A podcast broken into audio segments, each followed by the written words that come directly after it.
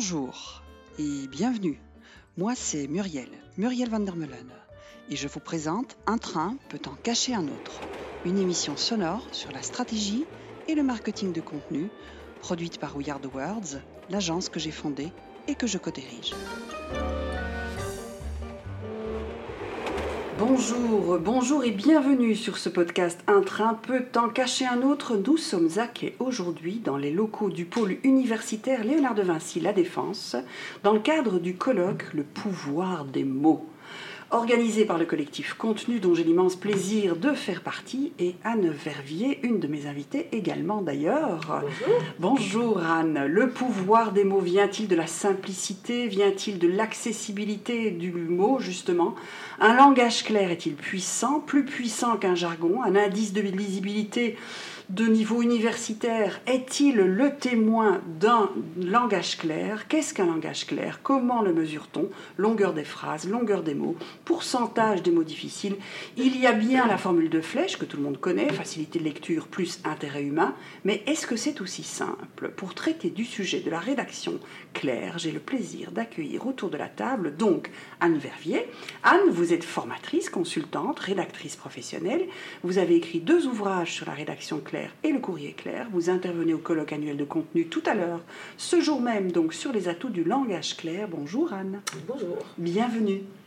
Sonia, Sonia Milanello, vous êtes architecte de l'information, content designer, vous travaillez en anglais et en français, vous apportez une forte valeur éthique à votre travail et vous avez un penchant pour l'intelligence de contenu. Et moi j'aime bien ce terme, l'intelligence du contenu, l'intelligence éditoriale. Bonjour Sonia. Bonjour. Merci d'être là toutes les deux. Anne, j'ai une question pour vous. Vous évoquez pour Continuum aujourd'hui, en direct donc, en séance tout à l'heure, les atouts du contenu clair. Pour celles et ceux qui ne seraient pas dans la salle de conférence, pouvez-vous nous résumer les atouts du contenu clair, du langage clair? Mais je pense qu'avant de résumer les atouts, il est important de définir ce qu'est le langage clair et ce qu'est en fait un texte clair. Alors c'est simple, un texte clair, c'est un, un texte qui est compris immédiatement, correctement, par son public cible. C'est vraiment la définition du, langage clair. Alors, en quoi ça consiste? Donc, comment utilise-t-on le langage pour qu'il soit clair? On intervient sur les mots, sur non pardon, on intervient sur euh, le contenu, donc la, pertinence et la structuration du contenu, Mhm. sur la formulation, les Mhm. mots, les phrases, le style, et sur la mise en page. Euh, alors, euh, rapidement, puisque tu me demandes ce que je vais développer tout à l'heure, euh, ben, je donnerai trois astuces majeures en langage clair qui concernent plutôt la, la formulation. C'est euh, pour les mots, hein, puisqu'on Mhm. parle des mots aujourd'hui, c'est de choisir des mots euh, connus des, des, des- des lecteurs, des lectrices, des auditeurs, des auditrices. Ici, on parle de communication écrite, donc des lecteurs et des lectrices. Et ça veut dire euh, éviter le jargon avec de- des noms spécialistes et surtout éviter un registre soutenu. Hein, il faut bien se dire qu'une page web à caractère utilitaire, qui donc utilisera le langage clair, euh, ce n'est pas euh, pour se présenter au prix Goncourt. Euh, donc ça, c'est vraiment quelque chose d'important. Les phrases, donc faire des phrases courtes et bien structurées, faire des distapus. Et alors, le style, c'est, ça consiste à s'adresser au lecteur, Mhm. plutôt que de- d'avoir des, des tournures impersonnelles. Voilà trois atouts parmi d'autres qui sont des atouts euh, du, du langage clair. D'accord. Clarté, concision, structure et hiérarchie, accessibilité, utilité, pertinence, on peut résumer ça comme ça. Oui, oui, et je, je rebondis très rapidement sur euh, la, la- la concision, la pertinence. Euh, on voit quand même énormément de sites web où euh, l'auteur, l'autrice s'étend en long et en large sur des propos qui n'intéressent pas vraiment le lecteur ou la lectrice. Et voilà, ça c'est vraiment aussi un écueil euh, auquel il faut faire très attention. Alors oui, c'est un écueil dont on parlera certainement d'ailleurs avec Sonia parce que peut-être qu'on vous éclairera en, out of the euh, of, air, donc un hors micro, on, s'expliquait effectivement sur les compétences et sur les affinités. On parlait du SEO notamment, et je pense qu'il y a parfois des travers SEO. On y reviendra, Sonia, je me vois sourire. Il y a des travers SEO qui fait qu'effectivement on écrit beaucoup de contenu euh, pour y mettre des mots-clés. Euh, on reviendra sur cette question parce qu'effectivement, vous avez raison de le souligner, Anne. Du coup, Sonia, une grande partie, vous, de votre travail, justement, consiste à piloter des projets de contenu pour en optimiser l'UX, le SEO, donc UX expérience utilisateur.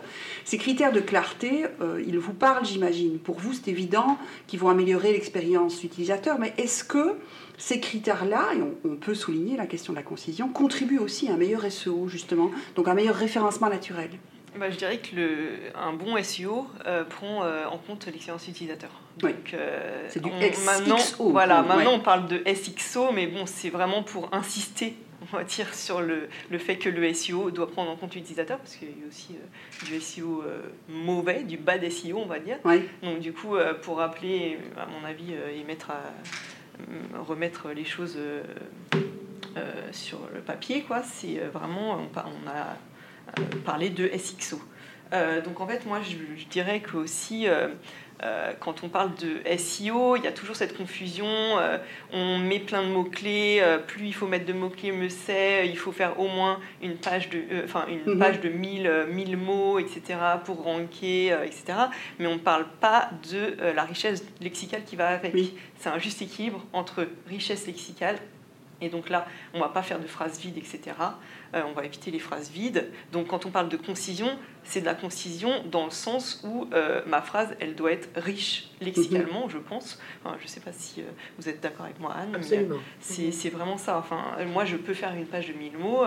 si elle est bien structurée, si l'architecture de l'information est bien claire, euh, s'il y a des espaces de blanc, parce qu'en fait le blanc aussi ça fait sens. Vous soulignez l'aspect formel, euh, c'est vraiment aussi, euh, vous dites. Hein, c'est le fond et la forme, ça compte en fait. Donc je pense que la, le, la, forme est support du fond.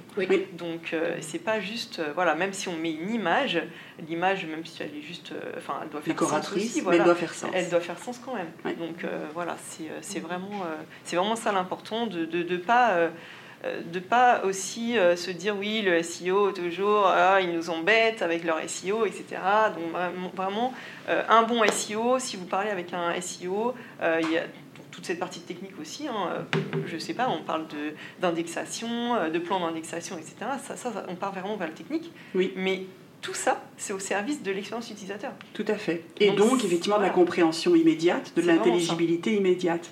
Alors, c'est intéressant parce que j'irai plus loin, c'est de dire que le SEO va aider justement à trouver les mots de l'utilisateur. Vous disiez, Anne, qu'il ne faut pas jargonner. Alors c'est un vrai débat ça, parce qu'en même temps, euh, il y a des moments où quand un mot a un libellé ou un vocable bien précis, n'y a-t-il pas plus avantage, Anne, à exprimer ce mot-là, utiliser celui-là et le définir, l'expliciter, hmm. le réutiliser une ou deux fois avec un pendant plus accessible, plutôt que de complètement quand même euh, oui, s'en, plutôt défaire. Paraphrase, certainement. Donc quand on a un site de spécialité qui s'adresse à des spécialistes, c'est tout à fait normal d'utiliser euh, les termes techniques euh, corrects. Euh, si le public cible n'est pas que des spécialistes, mais aussi hein, le, plus grand public, euh, dans ce cas-là, euh, soit s'il y a vraiment un équivalent en vocabulaire courant et que le site s'adresse au grand public, on utilisera le terme courant, mhm. mais si pas, plutôt que de faire une longue périphrase, on donnera la définition en hyperlien, par exemple. Après, la, la, chose importante aussi, c'est que vous avez souligné que ça devait être accessible et directement intelligible pour son public, donc en B2B par exemple, hein, quand on s'adresse à une audience professionnel, il va de soi que pour un médecin, on ne va pas devoir lui fournir le lexique avec, il connaît les mots, il les maîtrise, et c'est même un gage aussi de professionnalisme bah d'utiliser du coup son langage à lui. Mm. Anne, est-ce que pour vous le l'essor d'Internet et des nouveaux médias euh, a, fait évoluer la rédaction claire? Oui, alors euh, donc euh, la rédaction claire, le langage clair n'a pas attendu le web pour apparaître. Le, le, concept de langage clair est né dans la culture anglo-saxonne euh, à la fin des années 70, 70. Euh, mais le, le, web a, certainement joué un rôle. Alors, euh, une chose peut-être à préciser, le langage clair concerne surtout ce que l'on appelle les écrits utilitaires. C'est ça. Donc, les écrits utilitaires sont des écrits administratifs, juridiques, commerciaux, qui doivent être utiles à quelque chose. Et donc là, en rédaction web, il faudra faire la différence entre un, un site, par exemple, littéraire, ou un site de philosophie, de réflexion, etc. un site e-commerce, par exemple. Voilà, Voilà, un site d'e-commerce, ça c'est vraiment utilitaire. D'accord. Ça c'est vraiment un site utilitaire, donc ça doit être utile à quelque chose. Et donc, oui, le, le, je pense que le web a fait vraiment, en tout cas, a mis la pression pour que le langage clair se répande.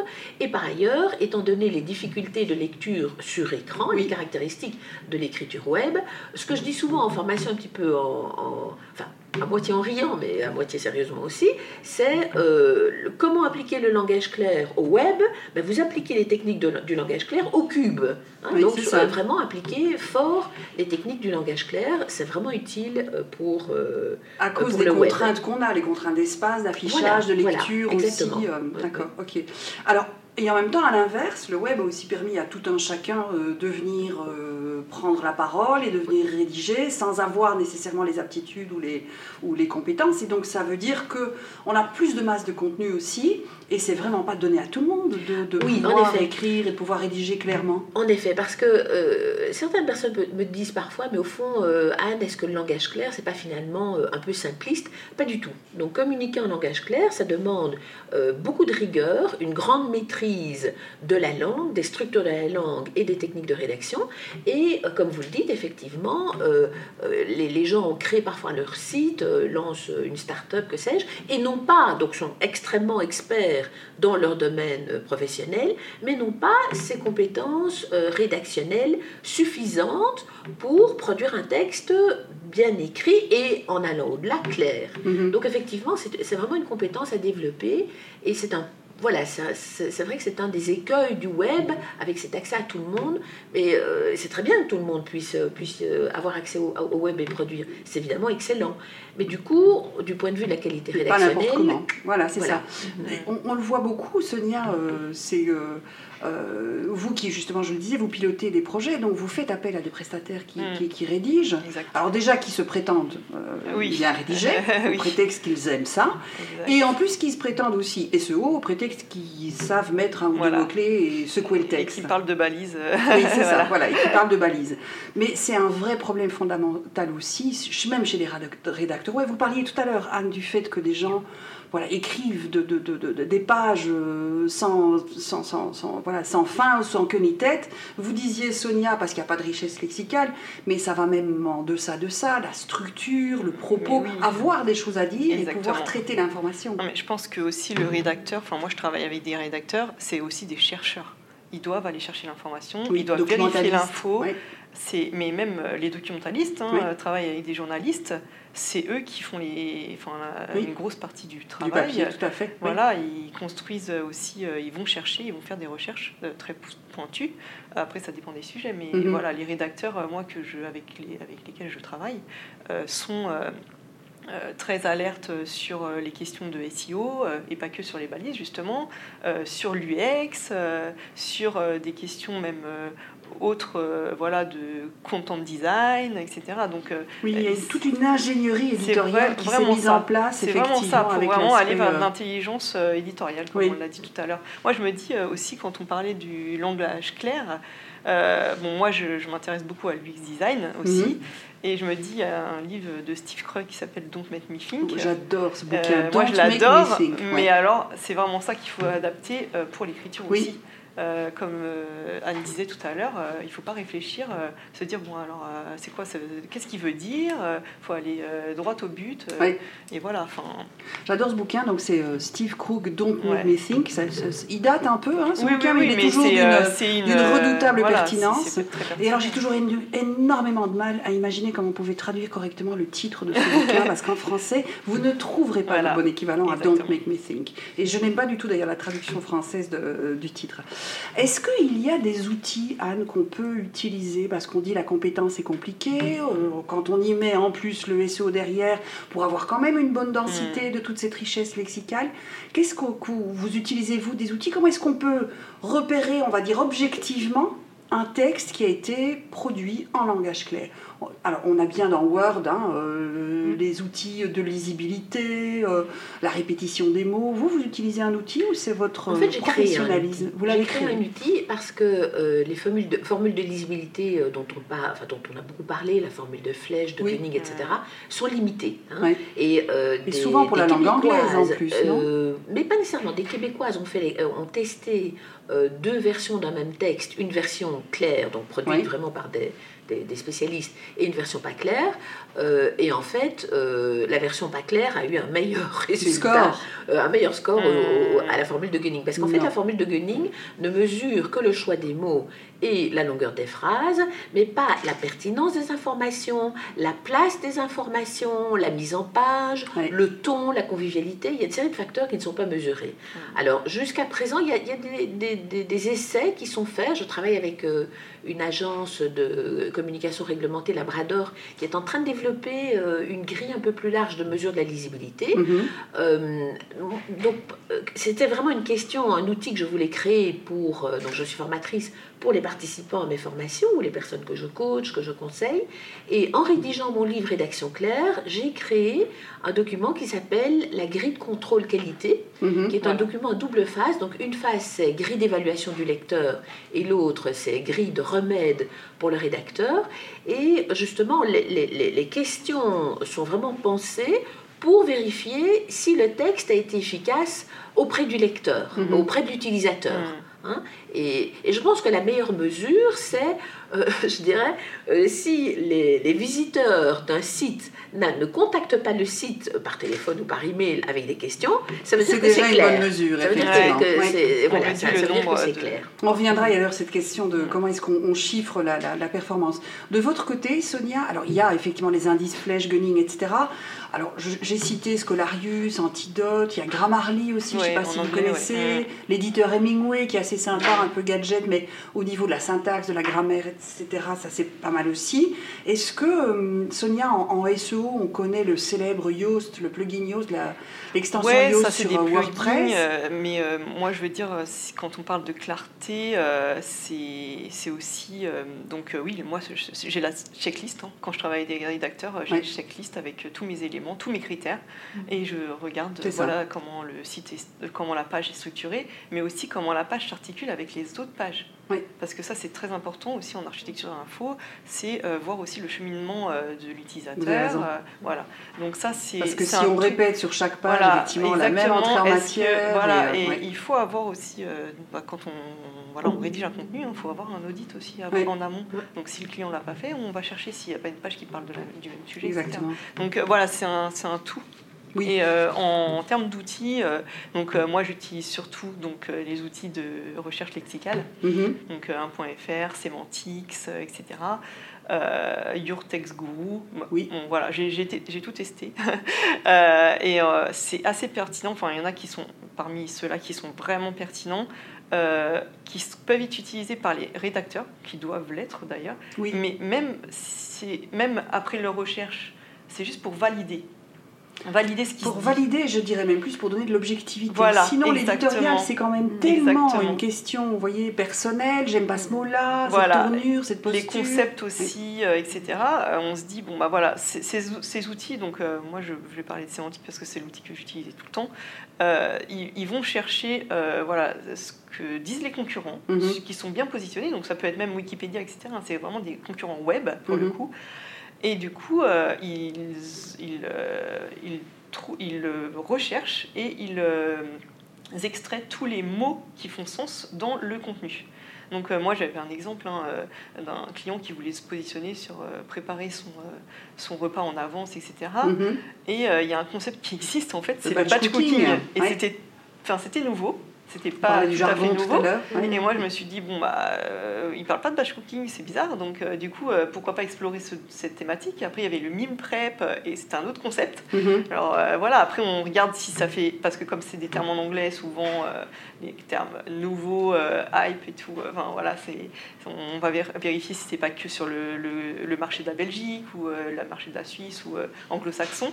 Et finalement, euh, non, c'était aussi sur la France. Et mhm. je suis allée à la FNAC euh, quelques semaines après. Il y avait, y avait plein de bouquins euh, sur le batch cooking. Donc en fait, c'est ça, c'est aussi valider et peut-être déceler des opportunités avec ces outils. Donc mhm. voilà, c'est vraiment des outils très pertinents, je pense, qu'on peut utiliser. Est-ce que, euh, Anne, je vous suis pas mal sur Twitter et LinkedIn, je vous ai vu partager ces dernières semaines euh, des exemples de plus en plus nombreux dans le juridique, dans l'immobilier, d'une vraie prise de conscience, qui d'ailleurs arrive assez tardivement, parce que vous disiez que c'était dans les années 70 euh, chez les anglo-saxons.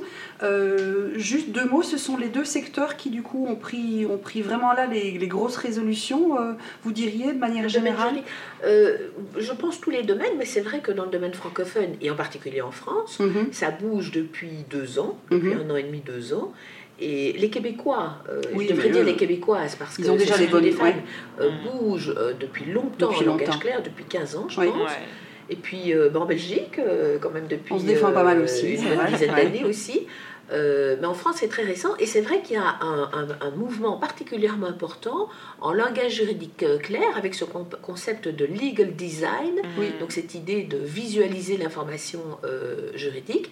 Cela dit, le langage clair concerne tout, enfin, peut concerner tous les domaines professionnels à partir du moment où ils produisent du contenu utilitaire. Donc ça peut être les pages d'une administration euh, de, nationale ou régionale, que sais-je, euh, les conditions de vente d'un produit, mhm. euh, une page qui donne des conseils pour rouler à vélo en toute sécurité. Enfin, dès que c'est utilitaire, le, langage clair est intéressant. Oui, et, a, et a, mhm. priori, on a même envie de dire qu'à partir du moment où on produit de l'information pour son public, c'est du contenu service, et à partir du moment où il y a du service, il faut effectivement être accessible et fournir ce langage clair. Mais c'est vrai qu'il y a vraiment une prise de conscience, mais très récente, de, de gros domaines tels le domaine juridique, le domaine des assurances. Euh, j'ai vu ce matin euh, euh, une, dans le domaine des pharmacies, donc mm. hein, je ne sais plus une responsable de communication dans le domaine de la pharmacie, qui disait voilà, les pharmaciens doivent communiquer clairement avec leurs clients. Donc dans ces domaines dont on a besoin tous les jours, oui, c'est très récent, mais ça bouge et il était urgent que ça bouge. Ouais. Dernière question, juste précisément sur la performance. Qu'est-ce qui aujourd'hui, quel argument vous utilisez, euh, euh, si tant est que vous deviez utiliser des arguments, pour, euh, pour défendre cette, cette rédaction claire, ce langage clair? C'est la notoriété, la proximité, le retour sur attention des contenus, le fait que le contenu crée un contact plus authentique avec les publics, ou un peu tout, un peu ça, ça? C'est tout ça. les, les, les, bénéfices du langage clair, donc les premiers bénéfices sont plus économiques. si un texte est clair, si une page web qui, donne, qui explique une procédure est claire, euh, les, visiteurs ne contacteront pas euh, l'organisation euh, émettrice, donc économie de temps, économie d'argent, bah, par ailleurs meilleure productivité, etc. Donc il y a vraiment un gain de temps. Il y a évidemment un gain de confiance. Un texte clair inspire confiance. Une, une, enquête a été faite en France il y a un an et deux, trois mois, donc c'était vers fin 2018, sur les Français le langage clair. Et un des résultats de ce sondage, c'était que 80% des, Français euh, donnent leur confiance à euh, un organisme dont ils comprennent les écrits. Donc là, il y a vraiment un aspect confiance. Et puis, il y a un troisième aspect qui est un aspect euh, déontologique. Et c'est peut-être pour ça que le langage clair me passionne. Je pense que le public cible d'un document quel qu'il soit, et ici on parle de page web, le public cible a le droit de recevoir un document qu'il comprend, mhm. sans concession, vraiment sans concession. Oui, ça, et donc c'est vraiment une question du, du, du, du, respect du droit du public cible de recevoir un document qui soit clair pour lui. Et par ailleurs, si le public cible reçoit des instructions claires, il est aussi encouragé à mieux respecter ses devoirs. Oui. Si on lui dit très clairement, voilà, dans cette situation, vos devoirs sont ça, ça, ça, c'est clair, il n'a pas bah, S'il se sent respecté, il respectera davantage aussi. Et donc il y a, il y a vraiment un, un choix euh, idéologique à euh, communiquer clairement. Et, et, et, aussi, ce que je trouve très intéressant, c'est un choix de partage de savoir. Parce que si on a euh, une idée, une conception complexe, qu'on fait l'effort de la communiquer clairement, on partage le savoir, et, mais ce faisant, on ouvre la porte aux critiques. Mm-hmm. Hein, le lecteur comprend, assimile et donc peut critiquer. Hein. Et à l'inverse, j'ai parfois des clients qui me disent Oui, mais Anne, là, on veut pas être clair parce qu'en fait, on veut pas avoir de retour, on veut pas, euh, euh, on veut pas que les gens interviennent. Oui, bien sûr. Voilà, c'est un propos euh, qu'on abordera cette question-là sur voilà. ce qu'on veut bien dire et ce qu'on ne veut pas dire dans Exactement. un de notre autres podcasts. Euh, juste pour terminer, parce que vous allez devoir passer, vous, en conférence, ma chère Anne. Euh, Sonia, vous êtes d'accord aussi, au niveau SEO, le langage clair est une vraie plus-value en termes de performance Ah également. bah oui, oui, c'est sûr. Enfin, nous, C'est après, même on, un must. On, le mesure, donc euh, on le mesure objectivement avec Oui. les outils. hein. On- ce qui est bien aussi, c'est qu'en UX, bah, voilà, on peut faire aussi des interviews, on peut regarder aussi les- l'engagement social, euh, des articles, etc. Voir s'il est compris, bah, il est plus juste partagé. Enfin, voilà. il, y a, il y a plein de choses à faire autour de ça. Et le SEO, euh, SXO, et, etc. sont... euh, Enfin, c'est primordial pour euh, d'avoir un langage clair dans ces domaines. quoi. Voilà, si vous n'aviez pas encore compris, je vais réinsister, c'est primordial d'avoir un langage clair sur papier Absolument. et sur écran. Merci à vous deux Merci. et au Merci plaisir beaucoup. de rééchanger, c'était passionnant. Merci beaucoup. Merci.